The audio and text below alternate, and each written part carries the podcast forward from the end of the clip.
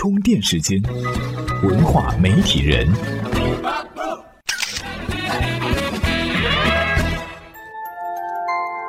媒体与内容探知世界运行的新规律。大家好，欢迎来到喜马拉雅 FM 独家播出的文化媒体人。如果要问，截止到目前为止，今年暑期最火爆的电视剧是什么？那么一定就是《老九门》了。吐槽齐飞的网剧改编自南派三叔《盗墓笔记》的前传，在七月四号强势登陆爱奇艺和东方卫视两个平台之后呢，上线仅十六个小时，它的播放量就达到了两亿。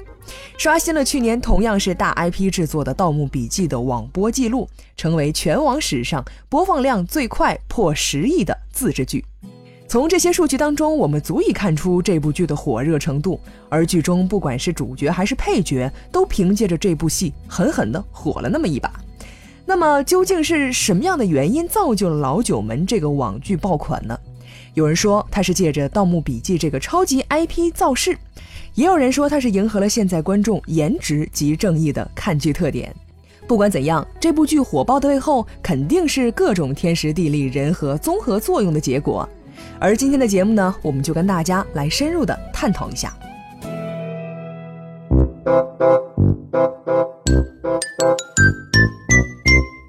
《老九门》是一部高颜值悬疑剧，这点呢毋庸置疑的，因为剧中主角、配角甚至是龙套。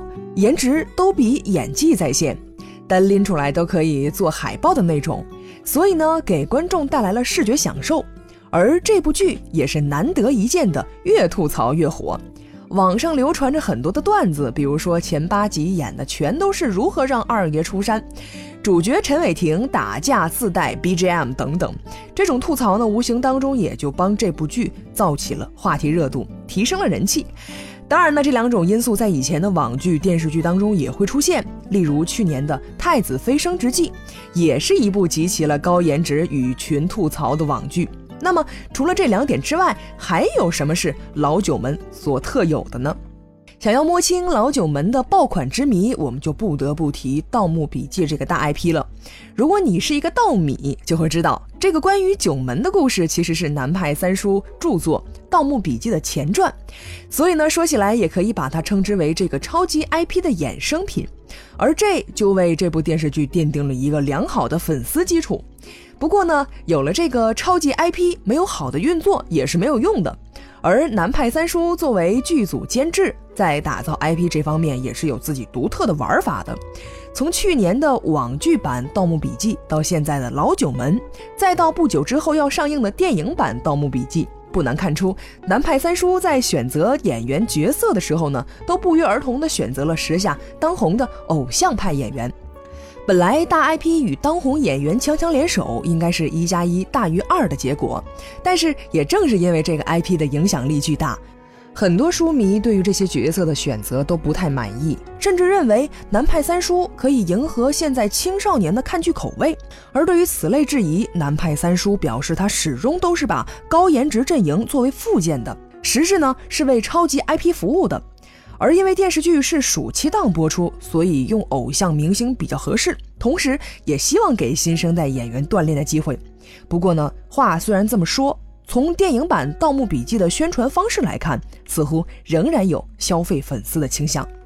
除了启用偶像明星为 IP 增加看点之外，南派三叔还认为 IP 的核心内容是要优质的内容加上长期的陪伴。什么意思呢？就是老九门之所以能够成长为继《盗墓笔记》之后的第二个超级 IP，是因为它本身的创作力在。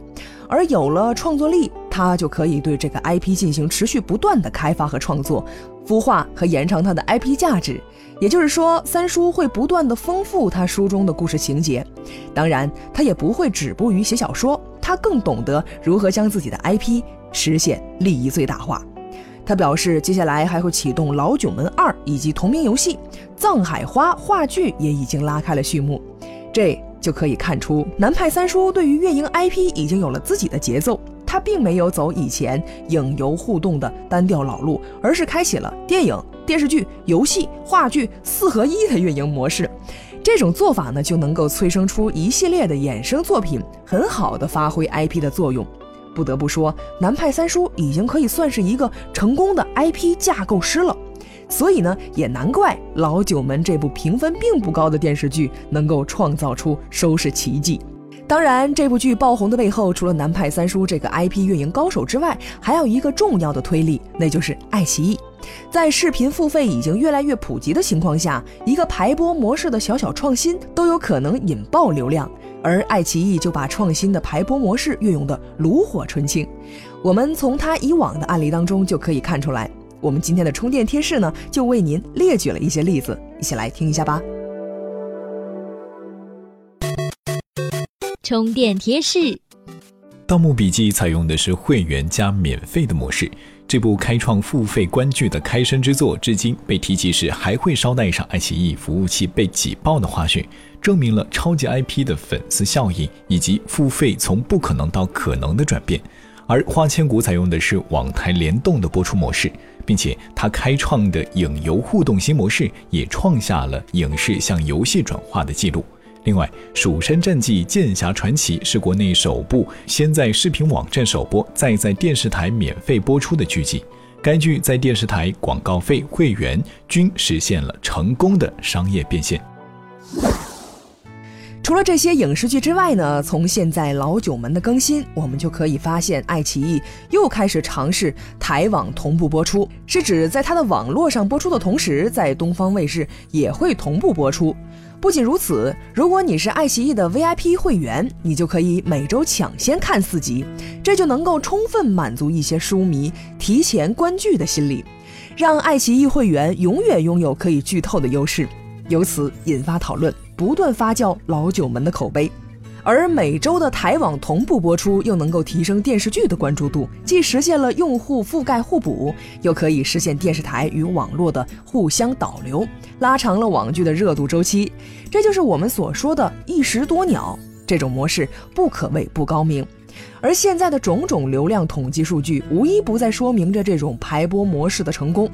总的来说呢，IP 始终是一个赚人眼球的存在，更何况老九门还是踩在被认为是中国最大 IP《盗墓笔记》肩膀上的作品，所以能够取得这样的成绩呢，也是不太意外的。